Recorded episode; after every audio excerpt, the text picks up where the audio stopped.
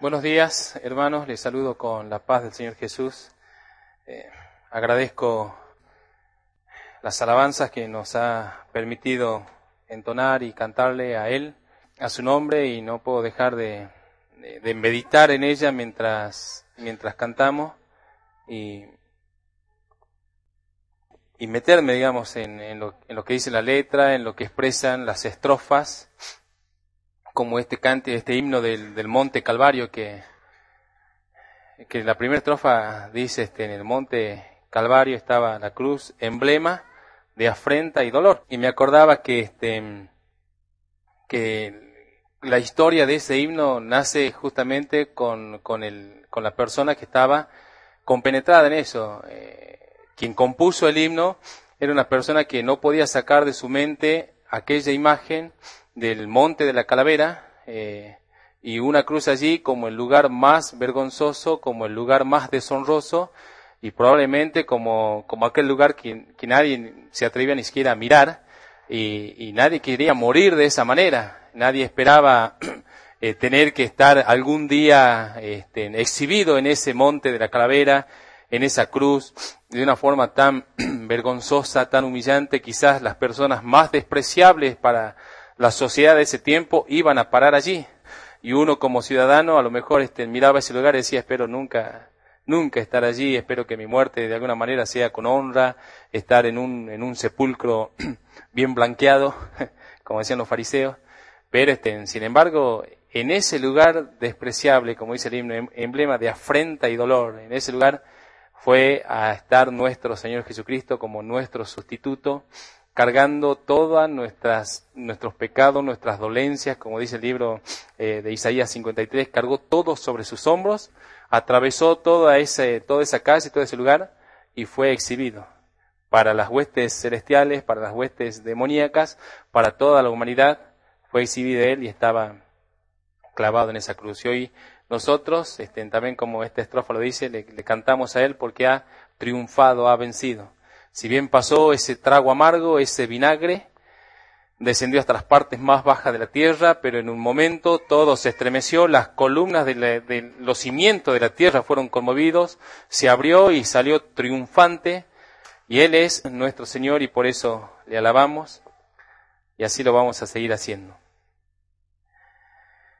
Bien, espero este, que esta reunión cumpla con el propósito que tiene, que es tener este tiempo de comunión, alabar juntos y tener también esta meditación que espero sea de provecho y bueno, dispóngase a, a escucharla.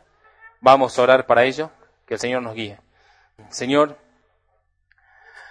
Señor Jesús, nuestro Cristo, nuevamente en oración.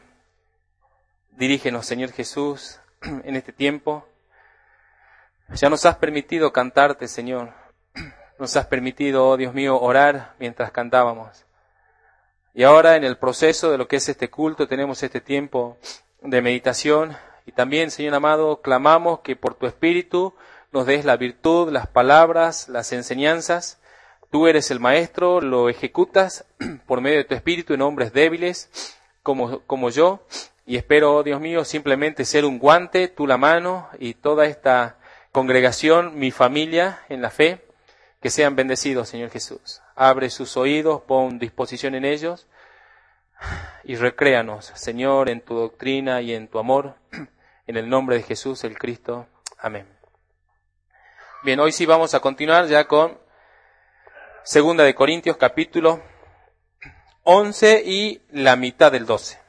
Sí, este, así ya la meditación que sigue, que sería por nuestro hermano Santiago la última, sería la mitad del 12 y el 13. Y de esta manera estaríamos concluyendo con la segunda carta a los Corintios. Sí, ha sido este, en un, un, estudio muy sintético porque, porque hemos ido avanzando de dos capítulos. Y la verdad que a veces un capítulo ya tiene mucho contenido y, y de un solo capítulo podríamos extraer como tres meditaciones, dependiendo de, lo que se vaya hablando allí. Sin embargo, queremos ir avanzando y, dejar un panorama para que usted también con diligencia tenga la virtud de empezar a indagar y a profundizar como un trabajo propio ya en casa.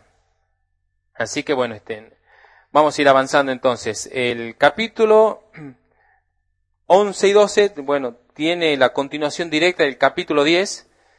De hecho, Pablo comienza a hablar algo específico en el capítulo 10 y bueno, lo sigue, este, en, lo sigue en el capítulo 11 y 12. Bueno, Santiago, nuestro hermano Santiago ya había expuesto en la meditación anterior todo lo referido al capítulo 10, pero allí se exhibe claramente que los falsos apóstoles y maestros introducidos en la iglesia de Corinto se gloriaban a sí mismos como verdaderos según ciertas reglas que ellos habían puesto.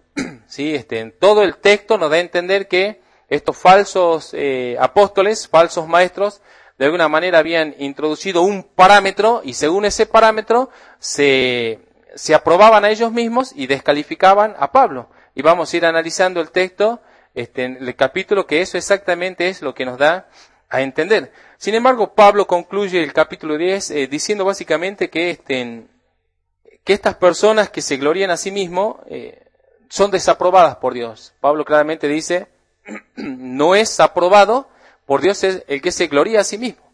Y hasta dice es algo loco, y acá la palabra loco es insensato en realidad, y por decirlo de otra manera es algo tonto. Es algo tonto que uno mismo se alabe a sí mismo. Bueno sería que otra persona reconozca y le dé los reconocimientos apropiados de acuerdo, a la, de acuerdo a la labor. Pero estos falsos maestros no tenían ningún reconocimiento salvo el de ellos mismos y entre ellos que se alababan unos a otros y este, lo, lo lamentable para, para Pablo es que la iglesia de Corinto lo había permitido. Había permitido que entren estas personas, había permitido que se impongan arbitrariamente como autoridad eclesiástica, como autoridad espiritual, como personas muy elevadas, ellos van a hacer alarde de su nacionalidad, de su, a lo mejor de su elocuencia, van a hacer alarde eh, de probables visiones que ellos habían traído. Por eso Pablo en el capítulo 11 y 12 va a encargarse de exhibir su ministerio, pero no con el objetivo de gloriarse a sí mismo, sino por causa de los falsos apóstoles. Y de alguna manera va a usar la misma regla de ellos para decir, bueno, ustedes son apóstoles, bueno, conforme a su regla, yo también, y Pablo va en estos dos capítulos a encargarse de este asunto. Mm. De alguna manera el texto me hace pensar que Pablo está indignado con los corintios.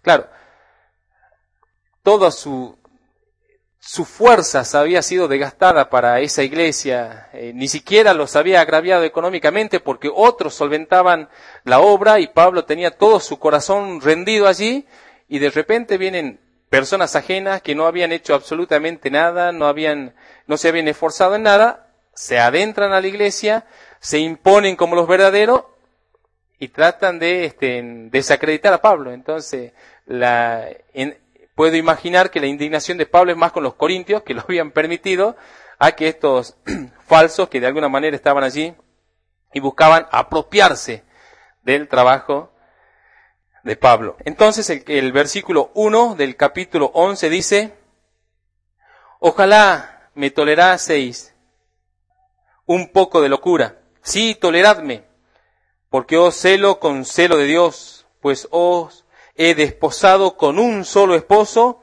para presentarlos como una virgen pura a Cristo. Pero me temo que como la serpiente con astucia engañó a Eva, los sentidos de ustedes sean de alguna manera extraviados de la sincera fidelidad a Cristo. Porque si alguno viene, porque si viene alguno predicando a otro Jesús que el que os hemos predicado, o si reciben otro espíritu que el que ya han recibido, u, otro evangelio que el que, el que han aceptado, bien lo toleran. Y pienso que en nada he sido inferior a aquellos grandes apóstoles, eh, refiriéndose a los doce, pues aunque sea tosco en la palabra, no lo soy en el conocimiento. En todo y por todo os lo he demostrado. Entonces, mirando este texto, Pablo está indignado con los corintios que toleraban a los falsos maestros.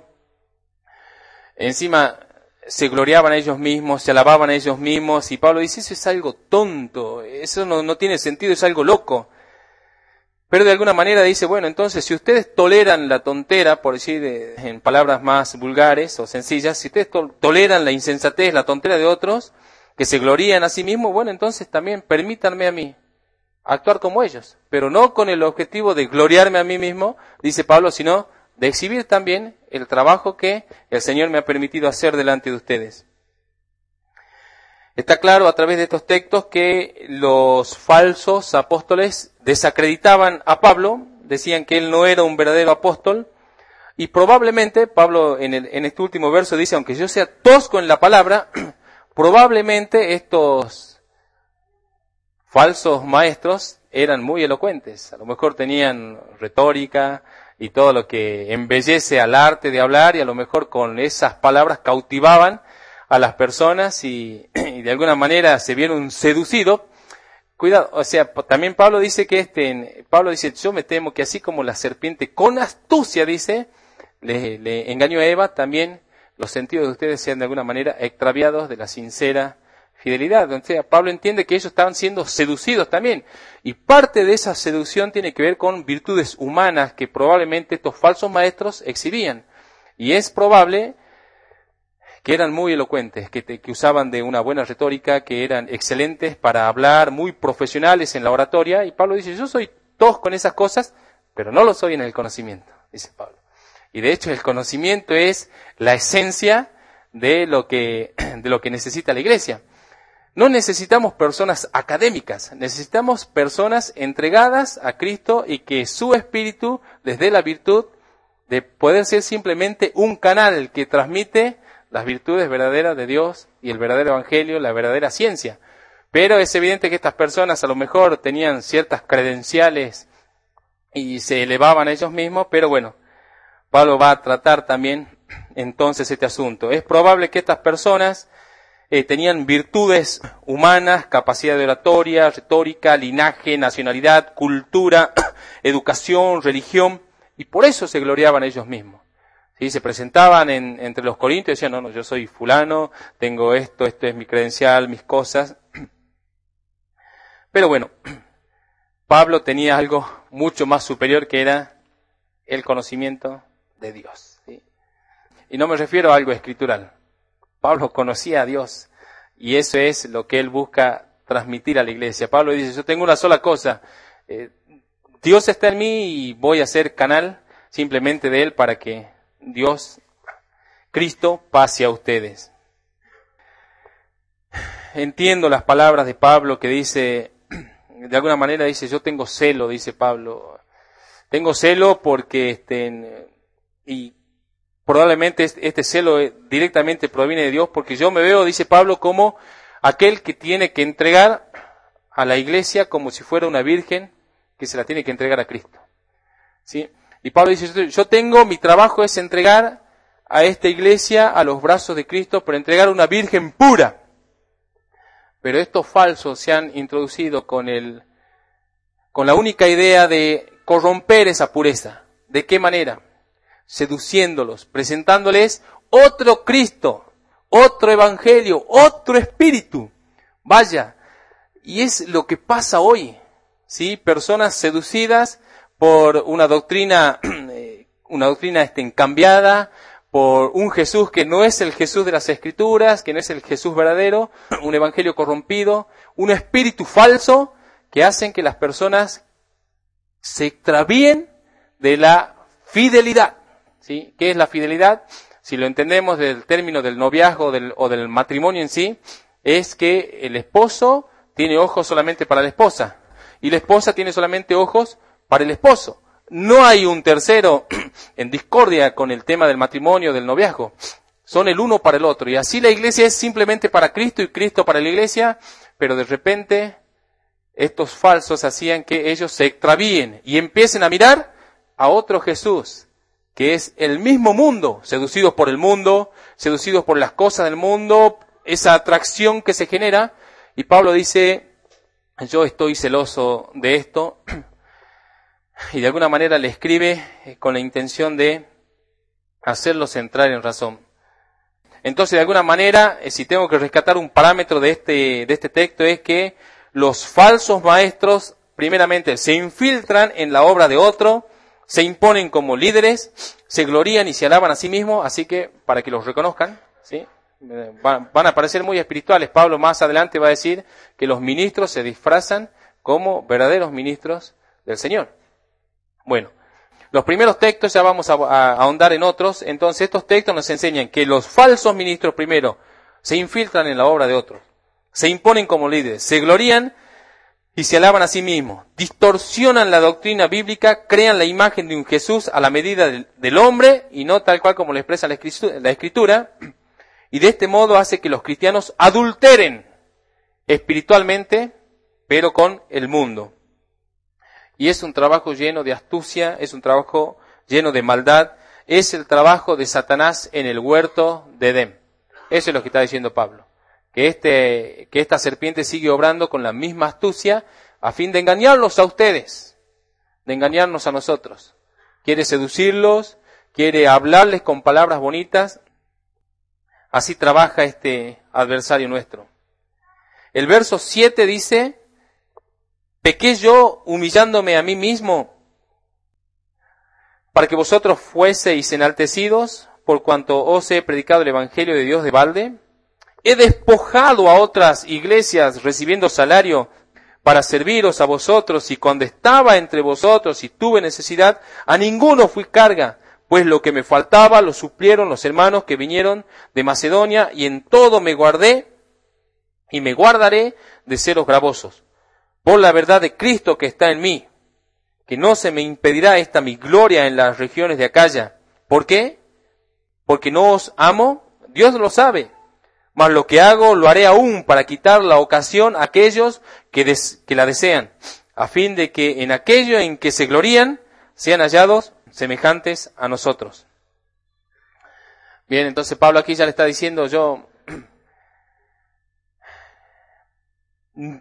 tanto era el amor que tenía por los corintios que no quería eh, hacerlos tropezar en nada y ni siquiera quería que ellos le solventen económicamente aunque su derecho como apóstol era que la iglesia le solvente sus necesidades, pero Pablo dice, yo no quise hacer uso de este mi derecho para con ustedes por amor, porque primeramente me interesaba sembrar en lo espiritual, y a fin de que esto sea eficaz, otros solventaban la obra que Pablo venía haciendo en este lugar. Sin embargo, estos falsos apóstoles, una de, de sus artimañas para desacreditar a Pablo era justamente decir, miren, cómo con astucia querían desacreditarlo y decían, si él fuera un verdadero apóstol, él tendría que hacer uso de sus derechos de apóstol y, debería pedirle a ustedes que ustedes le solventen. De esa manera también eh, él le demostraría su amor. Pero al no querer ser solventado por ustedes, primero nos, nos marca que si no usa ese derecho porque no es apóstol y también los desprecia o no los quiere.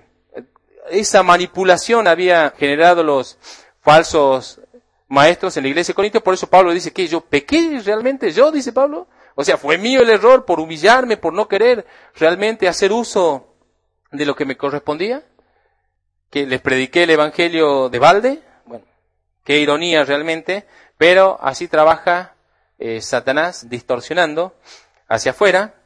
Y, de hecho, si nosotros tenemos que utilizar una aplicación práctica, eh, nosotros para las otras congregaciones que sí están, digamos, en infidelidad con Cristo, pero sin embargo para ellos nosotros somos una secta, que no amamos a Dios y que no sé qué cosa y, que estamos en desacuerdo con la Biblia.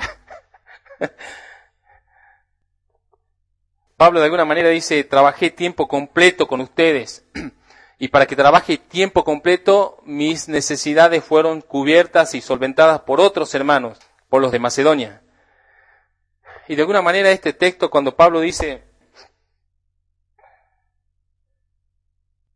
el verso 10 dice, por, por la verdad de Cristo que está en mí, y de alguna manera Pablo me, me hace entender con esta expresión que no le interesaba, o sea, Pablo no servía por dinero, a diferencia de los falsos maestros que si no se les pagaba, ellos tenían que migrar a otro lugar donde la congregación le reconozca, le dé los honores, le dé el dinero. Y Pablo dice, a mí no me interesa el dinero de alguna manera. Yo tengo a Cristo en mí y tengo que dar a Cristo. Y eso es lo que Pablo trata de mostrarle a los corintios. O sea, si me sostienen o no me sostienen, Pablo dice eso, ni siquiera es algo que yo tengo que tratar, porque lo único que le interesaba a Pablo era la verdad de, sembrar esa verdad de Cristo que estaba en él. Y dice, y yo voy a hacer esto, dice Pablo, en toda la región de Acaya, desinteresadamente en lo personal. Esa es mi gloria, ese es mi credencial, dice Pablo. Mi trabajo va a ser hacer el trabajo, indistintamente de que si lo sostienen o no lo sostienen. Y bueno, sin embargo, los falsos aparentemente estaban interesados más en la parte económica que en la parte espiritual. Bueno, un gran ejemplo, el de Pablo, o sea, no sirve por dinero. ¿sí? Por ejemplo, si va a un lugar, dice, bueno, esta congregación tiene para pagar mis necesidades, superan tal monto porque tengo que comprarme ropa, comida, esta clase de cosas. ¿Pueden pagarme? No, no llegamos. Bueno, listo, que el Señor les bendiga. Y se iba a otro lugar. Sin embargo, no era así el trabajo de Pablo. Ni siquiera les pedía nada. Él llegaba, servía, y así debe ser. Verso 13 dice, porque estos son falsos apóstoles obreros fraudulentos que se disfrazan como apóstoles de Cristo y no es maravilla porque el mismo Satanás se disfraza como ángel de luz, así que no es extraño si también sus ministros se disfrazan como ministros de justicia, cuyo fin será conforme a sus obras. Bien, y esto es, eh, hasta a veces uno queda sorprendido, maravillado con esto, que los falsos obreros, ministros engañadores, están disfrazados dentro de la verdadera iglesia de Cristo como verdaderos ministros. Wow. Y dice que aún Satanás mismo, el engañador, padre de mentira, se disfraza como un ángel de luz para engañar. Por tanto, es propio de la iglesia tener los sentidos espirituales bien desarrollados para saber discernir a estas personas. En el sentido espiritual y en el sentido práctico también. Sí, este, nosotros vemos en, Apocalipsis 2.2 cuando Jesús le habla a la iglesia en Éfeso, dice, yo conozco tus obras y tu arduo trabajo y paciencia, que no puedes soportar a los malos y que has probado a los que se dicen ser apóstoles y no lo son. así que el trabajo de la iglesia es probar a los ministros para saber si son ministros de Cristo o ministros de Satanás. Está claro de muchas maneras. Si trae una sábana, ya sabemos que viene a recolectar. Pero si simplemente trae, no sé, la, Biblia bajo el brazo y eso es todo lo que tiene. Pero bueno, también Mateo 7:15 Jesús dice, guárdense de los falsos profetas que vienen a ustedes con, con, vestidos de lobos, pero por dentro son lobos rapaces. ¿Cómo los reconoceremos, Señor? Por sus frutos los reconocerán. Bien, entonces, es un hecho que Satanás no va a venir a la iglesia color rojo con cuernos, cola larga y patas de cabra. No, él va a venir como un ministro, ¿sí? Este, va a enviar también a sus emisarios como verdaderos ministros, elocuentes, hablan bonito y ustedes no del seminario fulano de tal y allá estudié en la arquidiócesis, no sé, un montón de cosas y van a venir así este, en completo y uno va a decir, wow, cuidado, por sus frutos los van a conocer. El verso 16 dice, otra vez digo, que nadie me tenga por loco. O de otra manera, bueno, recibidme como loco, para que yo también me gloríe un poquito. Lo que hablo no, no lo hablo según el Señor, sino como en locura, con esta confianza de gloriarme. Puesto que muchos se glorían según la carne, también yo me gloriaré porque de buena gana toleráis a los necios siendo vosotros cuerdos, pues toleráis. Si alguno os esclaviza, escuchen, este es el trabajo también de los falsos. Si alguno se esclaviza, si alguno devora, si alguno toma lo vuestro, si alguno se enaltece, si alguno os da de bofetadas, para vergüenza mía lo digo. Para eso fuimos demasiado débiles. Pero en lo que otro tenga osadía, hablo como, hablo con locura, también yo tengo osadía. Bien, entonces, estos versos, y más precisamente el verso 20, nos muestra también cuál era el proceder de estos falsos maestros. Esclavizan a las personas, dice, con, con rudimentos, diezmos, primicias, ofrendas, cosechas. Eso son, eso es una forma de esclavizar a las personas. Eh, de alguna manera, dice, los privan de su libertad en Cristo. Devoran sus bienes personales, pacte su casa, pacte su auto, pacte su alma, no sé. Prácticamente saqueaban la casa de los creyentes. No solo eso, Se imponían jerárquicamente como autoridades divinas y humillaban a las personas públicamente y hasta le daban de bofetadas, tal como hacían los sumos sacerdotes, solían hacer, eh, tenían esta actividad para callar a alguna persona, ordenaba que otro le dé una bofetada, o como lo hacen también algunos ministros de hoy, eh, la cachetada santa, no sé si escucharon, si lo vieron por allí, o te doy con el saco, bueno, esas cosas pasan. Si uno dice, wow, qué, raro esto que dice Corinto. No, es raro, pasa. Está pasando todavía dentro de muchas congregaciones. Bueno, y aunque Pablo dice, yo ya dejé bien en claro que gloriarse a sí mismo es algo insensato, Pablo dice, pero sin embargo, permítanme actuar como ellos, pero con el fin de exhibir el trabajo, el trabajo que él por medio de Cristo había venido ejecutando. Entonces el verso 22 dice, son hebreos. Y esto de alguna manera nos muestra cuáles eran los parámetros que probablemente ellos usaban. Son hebreos, yo también. Son israelitas, yo también. Son descendientes de Abraham, también yo. Son ministros de Cristo, como si estuviera loco hablo. Yo más, dice Pablo, en trabajo más abundante, en azotes sin número, en cárceles más, en peligro de muerte muchas veces, de los judíos cinco veces he recibido cuarenta azotes menos uno, tres veces he sido azotado con vara, una vez apedreado, tres veces he padecido naufragio, una noche y un día he estado como náufrago en alta mar, en caminos muchas veces, en peligro de ríos, peligros de ladrones, peligros de los de mi nación, peligros de los gentiles, peligros en la ciudad, peligros en el desierto, peligros en el mar, peligros entre falsos hermanos, entre en trabajo y fatiga, en muchos desvelos, en hambre y sed, en muchos ayunos, en frío y desnudez, y además de otras cosas, lo que sobre mí se agolpa cada día, la preocupación por todas las iglesias. ¿Quién enferma y yo no enfermo? ¿A quién se le hace tropezar y yo no me indigno? Si es necesario gloriarse, me gloriaré en lo que es de mi debilidad el Dios y Padre de nuestro Señor Jesucristo, quien es bendito por los siglos, sabe que no miento. En Damasco, el gobernador de la provincia del rey Aretas guardaba la ciudad de los damasenos para prenderme, y fui descolgado del muro en un canasto por una ventana y escapé de sus manos.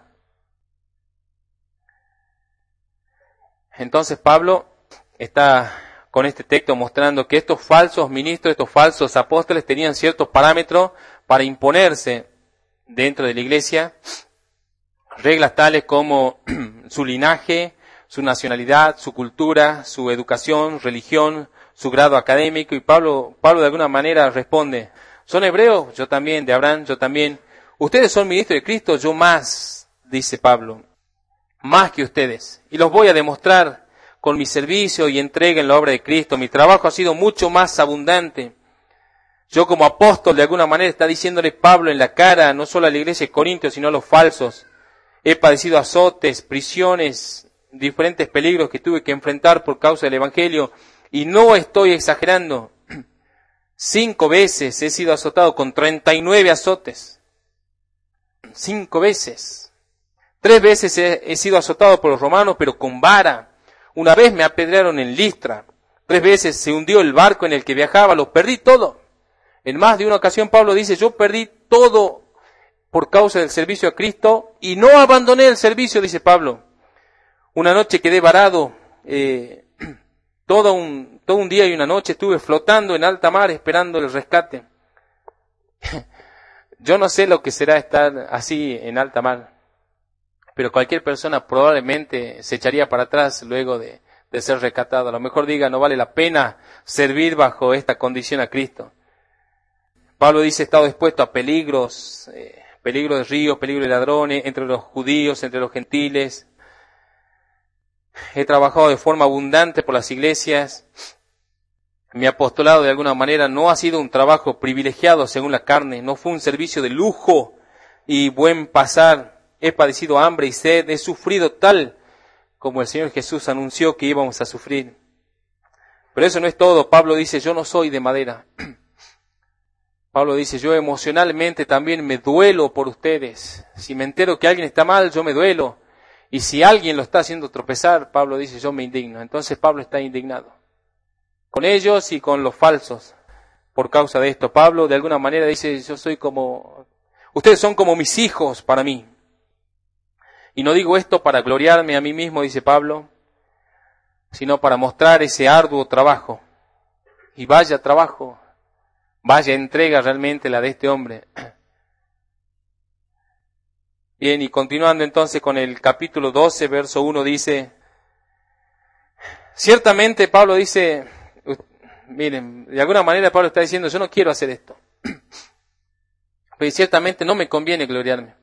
Pero vendré a las visiones y a las revelaciones del Señor. Conozco a un hombre en Cristo que hace 14 años, sin el cuerpo no lo sé, si fuera del cuerpo no lo sé, Dios lo sabe. Fue arrebatado hasta el tercer cielo. Y conozco a tal hombre, sin el cuerpo o fuera del cuerpo no lo sé, Dios lo sabe, que fue arrebatado al paraíso, donde oyó palabras inefables que no le es dado al hombre expresar. Bueno, también no, es equivocado pensar que estos falsos apóstoles probablemente se jactaban también de ciertas visiones. No, que el Señor me habló, que el Señor se manifestó, que me mostró una nube, apareció en mi habitación y me habló. Inventadas o satánicas, no lo sé pero probablemente también parte de su parámetro y de su, credencial era hablar de ciertas visiones que ellos tenían, eh, porque de otro modo Pablo no se vería en la necesidad de contar tan excelente experiencia intrínseca con el Señor, pero de alguna manera lo va a hacer y lo hace para con ellos, se ve de alguna manera forzado a contar esto, y cuenta la más sobresaliente de sus visiones. De alguna manera Pablo está diciendo, ¿ustedes tuvieron visiones? También yo, dice Pablo. Y es una visión demasiado elevada la de Pablo. Vale decir también que en el libro de los Hechos se registran seis visiones de Pablo. Pero esta que él está contando acá no se registra en el libro de los Hechos. ¿sí? Pero, sin embargo, si se tiene que hablar de visiones y de, y de experiencias intrínsecas con el Señor, Pablo tiene varias. Pero apela a esta, una visión muy elevada, tan elevada que Pablo no se anima a identificarse de forma directa con, con él mismo en esta experiencia, sino habla de forma impersonal. Dice, conozco a un hombre.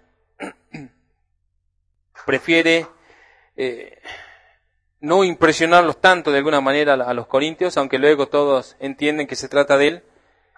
Pero vamos a desmenuzar un poco esta visión, un poco nada más. Primeramente Pablo dice, Pablo no puede distinguir si la visión fue en el cuerpo o fuera del cuerpo. Pero fue arrebatado por el Espíritu de Dios hasta el tercer cielo, hasta el lugar de la morada de Dios. Si en el Antiguo Testamento eh, se registran casos, dos casos de personas que fueron arrebatadas. Este, en una es Enoch y la otra es Elías. Pero a diferencia de ellos dos, Pablo fue hasta allá y volvió nuevamente. Bueno, cuándo sucedió esta visión y hasta lo que se puede calcular de acuerdo a lo que él mismo habla, sucedió cinco años antes de su primer viaje misionero, probablemente año 42, por lo tanto no se registra en el libro de los hechos. Es una visión aislada. Otro dato importante aquí es el tercer cielo. ¿A qué se refiere esta expresión? Bueno, primeramente trata de un lugar inaccesible, ¿sí? Para el hombre es inaccesible, es la morada de Dios. Es donde Dios ha instaurado su trono, el paraíso, el lugar más elevado que existe. Por otro lado, el hecho de que también se diga tercer cielo, de alguna manera es, es que se pueden contar dos cielos antes de ese cielo. Y nos vamos a permitir conjeturar en lo poco o en lo mucho. Yo lo voy a hacer en lo poco que nos muestran las escrituras cuando se refiere a cielo. ¿sí? Y citando de, simplemente como referencia algunos pasajes bíblicos. Eh, después igual el bosquejo, el bosquejo va a quedar pegado en el blog si quieren ir a indagar. Por ejemplo, Deuteronomio 11.11 y Primero de Reyes 8.35 se refieren al cielo como el lugar en donde se alojan y se estacionan las nubes para luego proporcionar la lluvia. En varias ocasiones cuando se habla de cielo, primeramente se habla del lugar donde las nubes están y donde nosotros también podemos ver tranquilamente, como si, si fuera nuestro, de hecho es nuestro primer cielo visible, ¿sí? Es este lugar. El segundo cielo ¿sí? Y cuando ya la escritura habla en plural, a cielos, de acuerdo a citas bíblicas como Génesis 15, 5, Salmos 8, 3, sería el lugar donde se alojan los astros, como las estrellas, el sol, la luna. Y luego el tercer cielo ya es lo inaccesible, lo invisible al ojo humano, pero es el lugar de la morada de Dios en los cielos, como lo dice 1 Reyes 8.30, 2 de Crónicas 30.27, Salmos 103.19. Nos habla de que Dios mora en los cielos. Entonces, de alguna manera, todo el espacio que envuelve la creación está compuesto por tres cielos, dos visibles, si tuviéramos que hacer un cálculo, y uno invisible, aunque algunos hombres como Esteban, por el Espíritu, pudieron también ver esa, esa morada de Dios cuando antes de ser apedreado dice, se abrieron los cielos. Se corrió uno, se corrió el otro, entonces pudo ver de alguna manera ese tercer cielo allí donde estaba sentado Jesús. Como también el libro de Apocalipsis nos muestra que el día que Dios vaya a juzgar todas las cosas, en Apocalipsis 6:14, como un pergamino, dice, se van a desvanecer los cielos. Y habla, primeramente va a ser sacudido, van a caer las estrellas y todo va a ser como desenrollado y se va a ver el tercer cielo o la gloria de Dios. Bien, quiero hacer esto de una manera este, muy eh, superficial, por decir de alguna manera, porque entiendo que Pablo está hablando de una visión que ni siquiera él se atreve a profundizar o a marcar, porque él mismo cuando habla de la visión habla en forma impersonal. Dice, yo conozco a un hombre, ni siquiera se atreve a profundizar y también lo que él dice, oyó palabras pero inefables que no se pueden explicar, ni le está permitido dentro del lenguaje humano poder hablar de estas cosas e instaurar, decir esto es así, así, pero en lo poco que nos muestra nos permite pensar de esa manera. Nos muestra cómo está compuesta la creación de Dios, lo cual difiere ampliamente de la ciencia humana que nos montó la imagen de una galaxia dentro de la Vía Láctea, compuesta por un sinfín de estrellas gigantescas y planetas desconocidos, y muchísimos sistemas planetarios, y que luego otras galaxias que están más lejos, en fin, y que todo eso, eso lo vieron con un telescopio gigante, que no le está permitido a los otros seres humanos mirar por ese telescopio. El cielo no es tan no es como nos enseñaron en la escuela, no es como se nos enseñó en las escuelas, no es tan grande como lo dibujan ni, ni accesible como para que el hombre pueda atravesarlo. Pero volviendo a la, visión, es importante recalcar la prudencia que Pablo tiene para hablar de estas cosas. Es evidente que Dios le quiso mostrar a Pablo cómo es la creación y donde él mora, pero no le permitió que hablara de ello. Por alguna razón le dijo, y para que no hable de ello le dio un aguijón en la carne le puso, le incrustó algo allí, también ya vamos a llegar a ese pasaje, para que también Pablo no se gloríe desmedidamente. Amigo, hay personas que pueden tener una experiencia intrínseca con Cristo. Y eso puede, este, muy pequeña, una experiencia muy pequeña con Cristo. Y eso de alguna manera puede acercarlo más a Dios, pero puede perjudicar a la carne. Puede este, hacer que la persona se exalte a sí mismo, se crea superior, se crea más amado. Imagínense una experiencia como la de Pablo, ¿qué es lo que puede causar? Muchísima gloria humana. ¿Sí? Y Pablo no está exento de eso. ¿Sí? Este, Pablo no pudo ir hasta el tercer cielo, su espíritu pudo haberse gloriado con el Señor y pudo haber estado más vinculado a Cristo, pero su carne no. Su carne va a seguir siendo carne y su carne por medio de Satanás va a querer gloriarse de estas cosas. Por lo tanto, el verso 5 dice, del capítulo 12 dice, de tal hombre me gloriaré, pero de mí mismo en nada me gloriaré, sino en mis debilidades. Sin embargo, perdón, eh, sin embargo, si quisiera gloriarme, no sería insensato, porque diría la verdad, pero lo dejo, para que nadie piense de mí más de lo que en mí ve u oye de mí. Entonces eso responde a una pregunta este, que yo me hacía mientras leía el texto. ¿Por qué razón Pablo no relató esta visión en otras cartas? ¿Por qué no, no en cada una de sus cartas, yo Pablo, que fui hasta el tercer cielo y que conozco y oí palabras inefables, les hablo? Porque tranquilamente podía haberse presentado así.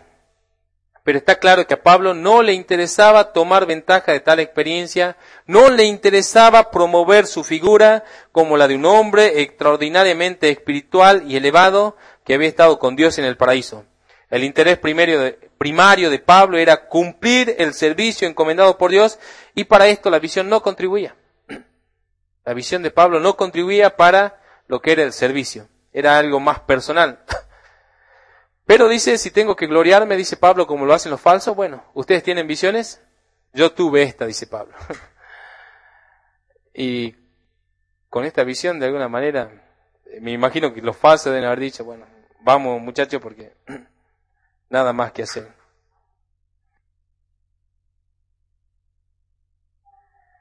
Ahora, eh, Dios tranquilamente puede tratar de forma eh, empírica, intrínseca con las personas, pero siempre va a ser algo personal. ¿sí? No va a ser algo que esté, este, eh, para que las personas antepongan en el servicio. Y lo otro es que, este, cuidado también que Satanás también tranquilamente puede mostrar visiones. Ahora, las visiones de Pablo no se contradecían con las escrituras. ¿sí? Y así también cualquier persona que diga, uh, tuve un sueño extraordinario, Dios me habló en el sueño y me dijo cosas diferentes a las escrituras. Bueno, no te habló Dios, te habló Satanás. Pero cuando Dios de alguna manera este, quiere hablarte por alguna razón que él, tenga, lo va, a hacer, lo va a hacer, pero te aseguro que te va a doler. De hecho, Pablo dice, el verso 7, y para que la grandeza de las revelaciones no me exaltase desmedidamente, me fue dado un aguijón en mi carne. Un mensajero de Satanás que me abofeté para que no me enaltezca sobremanera. Respecto a lo cual tres veces he rogado al Señor que me lo quite y me ha dicho, bástate mi gracia, porque mi poder se perfecciona en la debilidad. Por tanto, en buena gana me gloriaré más en mis debilidades para que repose sobre mí el poder de Cristo. Entonces, tal como hemos dicho, revelación va, de seguro va a aprovechar la parte espiritual de Pablo, pero no va a actuar de forma correcta en su carne, sino va a hacer que su carne se gloríe desmedidamente. Entonces, en un sentido espiritual, iba a estar más vinculado a Dios, pero en un sentido carnal, lo llevaría a pecar de soberbio, de presuntuoso, y esto nos demuestra que una experiencia celestial, por más elevada que sea, no va a corregir la corrupción de nuestra carne. Es las escrituras y la santidad lo que va a corregir la corrupción de nuestra carne, lo que va a generar eso. No lo va a generar una visión. Pablo había estado en el paraíso celestial, en la morada de Dios, allá en los cielos, había escuchado palabras inefables, pero vuelto aquí en la tierra, seguía en la carne y peligraba de ser doblegado por esa carne corrupta. Así que Dios se encargó no solo de mostrarle a Pablo esta visión extraordinaria, que aún él no termina de identificar si fue en el cuerpo o fuera del cuerpo, también se encargó de que la misma no sea un obstáculo para su perdición. Entonces, Dios entendía que esa visión eh, extraordinaria o sobrenatural se debía regular en Pablo. Como el texto mismo lo dice, para que Pablo no se gloríe, dice, desmedidamente. Entonces, para regular esto, Dios pone un aguijón en su carne, algo clavado en su cuerpo que no se ve por fuera, pero está allí y que actúa de forma, de forma constante, no de forma constante, sino ocasional. Miren, el texto dice, para que la grandeza de las revelaciones no me exaltase desmedidamente, me fue dado un aguijón en mi carne, un mensajero de Satanás que me abofeté, para que no me enaltezca sobremanera. Entonces actuaba circunstancialmente cuando probablemente Pablo estaba con el, con la, cuando la carne de Pablo estaba con el pensamiento de exaltarse, entonces ese aguijón actuaba allí para detenerlo, para frenarlo. ¿Cómo era este aguijón? Buena pregunta, ¿no? Una enfermedad, una dolencia, las dos cosas. No lo dice la escritura, pero podemos conjeturar probablemente una enfermedad, pero que se manifestaba con un dolor eh, básicamente insoportable, pero que era esporádico, algo interno que no afloraba hacia la carne. Sí, este. Bueno, hay muchas conjeturas, muchos dicen que se trataba a lo mejor de una enfermedad que Pablo tenía en los ojos, conjuntivitis, lo relacionan con un texto de Gálatas, eh, que podía ser eso, que Pablo llegó muy enfermo a ese lugar. Pero este, en lo personal, de acuerdo a lo que he indagado del texto, considero que era algo, como dice, un aguijón, ¿sí? algo que está por dentro, que hacia afuera no se ve, eh, pero que está incrustado en él. Pero también dice que este, que este aguijón es un mensajero de Satanás. Y, un poco dice, ¿cómo, es esto? No, no, se entiende bien. Pero bueno, eh, yo también voy a tratar de este, ser un, ahondar un poco, pero no mucho. Si hablamos de enfermedad, estamos acostumbrados a tratar la enfermedad como patologías explicadas de forma científica de acuerdo a la ciencia del hombre. Pero sin embargo, las escrituras nos presentan las enfermedades vinculadas directamente en un plano espiritual. Sí, permítame leerle Lucas 13:11, si tiene Biblia, búsquelo conmigo.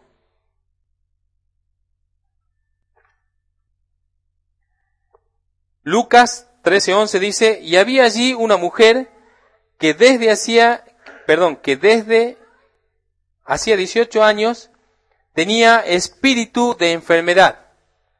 Espíritu de enfermedad. Y andaba encorvada y en ninguna manera se podía enderezar. Bien. Entonces nos muestra que la enfermedad en esta mujer era un espíritu que por quién se regía. ¿Quién regía este espíritu de enfermedad en la mujer? Bueno, el verso 16 dice, y a esta hija de Abraham, que Satanás había atado 18 años ¿No se le debía desatar de esta ligadura en el día de reposo? Bueno, también en una ocasión Jesús va a la casa de Pedro y allí este, tenía una fiebre muy alta, eh, la suegra de Pedro, ¿y qué es lo que hace Jesús? Reprende la fiebre. O sea, trata, trata el asunto desde un, desde un campo, desde una esfera espiritual. Y con esto podemos pensar muchas cosas, pero este, lo que quiero mostrar es que las enfermedades en las personas son regidas de alguna manera misteriosa por una esfera espiritual y generalmente vinculadas a Satanás, pero bajo la soberanía de Dios como el caso de Job, que se le dijo a Job, cómo le llegó esa sarna a Job, eh, que vino, se contagió de alguien, una patología con bichitos, no, Satanás la trajo. Satanás se, le incrustó. Entonces, por esta razón, Pablo nos dice que su aguijón en la carne de alguna manera está regido por un mensajero de Satanás que operaba ocasionalmente causándole aquel insoportable dolor y que en un sentido figurado era como una bofetada. Pero ¿por qué como una bofetada? Eh, no me queda más que, concluir que era para callarle la boca. o sea, Pablo eh, entonces empiezo a considerar por qué Pablo se refiere de forma impersonal cuando habla de la visión y no quiere ni siquiera decir yo fui hasta el tercer cielo, porque a lo mejor una bofetada o ese dolor le clavaba. Entonces Pablo dice, conozco un hombre. Para que nadie, ¿quién es? Quizás de forma indirecta, impersonal, Pablo se, cada vez que tiene que relatar la visión lo hace de esa manera. Probablemente en otras ocasiones cuando tuvo que contar esta visión dijo, no, no, porque yo fui al tercer ser cielo y, en fin.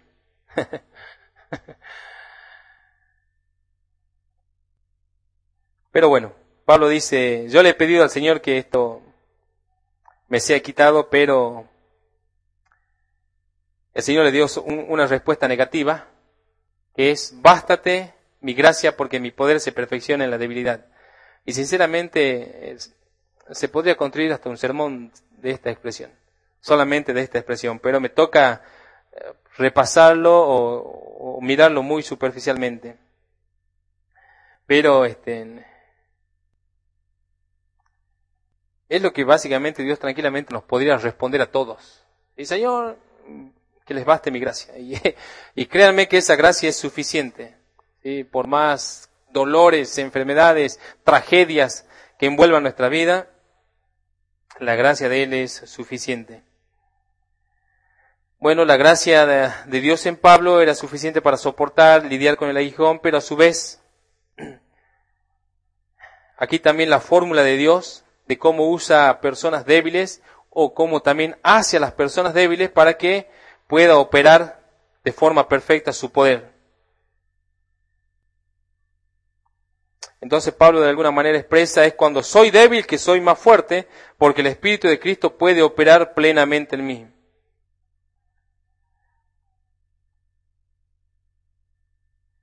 Y habíamos leído en 1 Corintios 15, 10, Pablo dice, pero por la gracia de Dios soy lo que soy, y su gracia no ha sido en vano conmigo, antes he trabajado más que todos ellos, pero no yo, sino la gracia de Dios conmigo. Y finalizo ya con el versículo 10 al 13.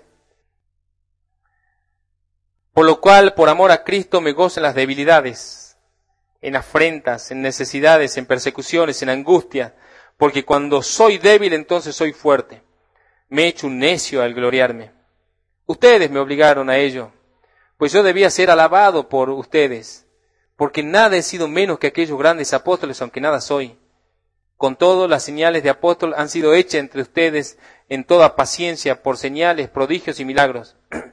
Porque ¿en qué habéis sido menos que las otras iglesias, sino en que yo mismo no os he sido carga? Bueno, perdónenme este agravio.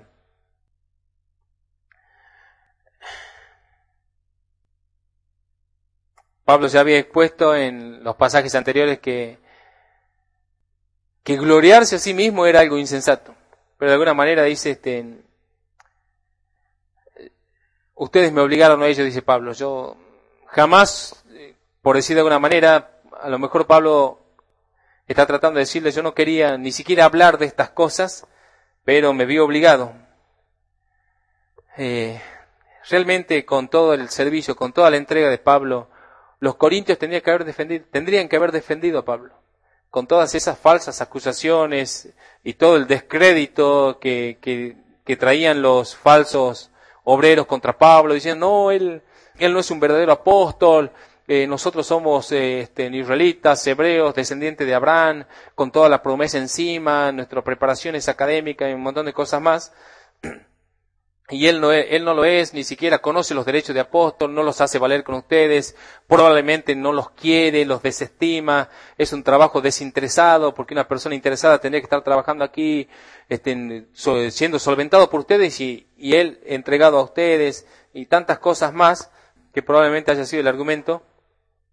Pero Pablo decide de alguna manera, ya que, ellos no lo van a defender, exponer su defensa. Le dicen, bueno, eh, no es por, por gloriarme, dice Pablo, pero este es mi trabajo. Así, así, así. Y estas son las experiencias intrínsecas que he tenido con el Señor. Pero Pablo dice, sepan que este, la virtud que opera en él, la de Dios era por medio de sus debilidades. ¿Y qué nos muestran? Nuevamente, no le hacemos falta a Dios. No le hace falta personas que tengan oratoria, personas que tengan, eh, no sé, este, una excelente retórica para hablar no hace falta. El Espíritu tranquilamente puede vertir esas cosas cuando Él lo quiera, pero necesita que nosotros renunciemos. ¿sí? Cuando habla de debilidades es que nosotros nos rindamos a nosotros mismos. Así que de alguna manera nos despojemos de quién somos para que Dios pueda operar en nosotros como personas nuevas, personas que recién nacen, que son débiles, que no tienen nada para que Dios nos vista con su poder. Y bueno, eh, podríamos hablar mucho más. Eh, estaba, estaba claro que todo el trabajo apostólico de Pablo se había hecho cubriendo todas las áreas como, eh, como el parámetro que se manejaba allí. Él realmente era, era de Dios, este, había sido convertido por Dios, Dios había trabajado en él.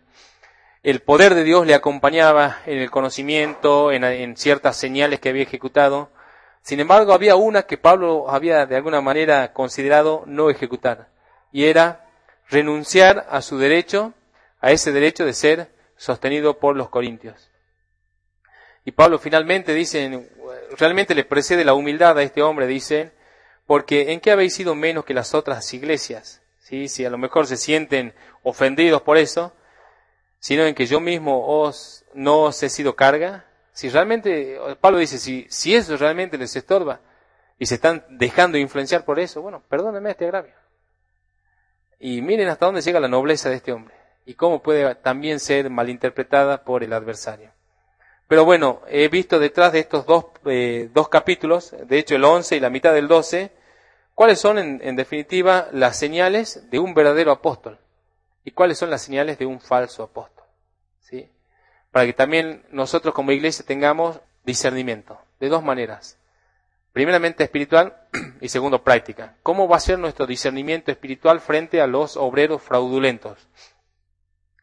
Si no tenemos oración y comunión con Dios, no vamos a poder tener sentidos espirituales ejercitados para poder discernir a los malos. Sí, pero si tenemos constante oración y comunión con Dios y podemos también degustar de lo que es andar en el espíritu, vamos a poder considerar quiénes vienen en el mismo espíritu y quiénes vienen en el espíritu satánico. Pero si no tenemos oración, entonces peligramos de ser engañados de esa manera. De hecho, Juan, eh, Juan escribe en 1 Juan capítulo 2, en el verso 22, si no me equivoco, está hablando de cómo van a ser para identificar las iglesias al anticristo. Y él les dice que la unción que ustedes tienen les va a enseñar todas las cosas, refiriéndose en ese contexto a cómo identificar al, al anticristo, a las personas que son de Satanás. Y el, y el caso y la manera práctica de esto es, primero, ver este, la fidelidad de los obreros. Si simplemente sirve por dinero y si se le corta el dinero si no sirve, si se glorían a sí mismo, si los privan, si le ponen cercos, si los privan de Cristo, si los llevan por un evangelio falso, diluido, si lo hacen extraviar de la fidelidad, si se imponen jerárquicamente, bueno, son las maneras prácticas de identificarlos.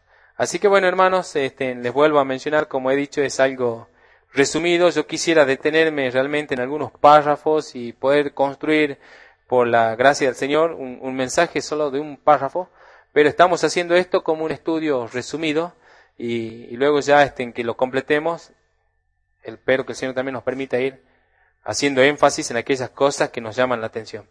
La paz del Señor Jesús con ustedes.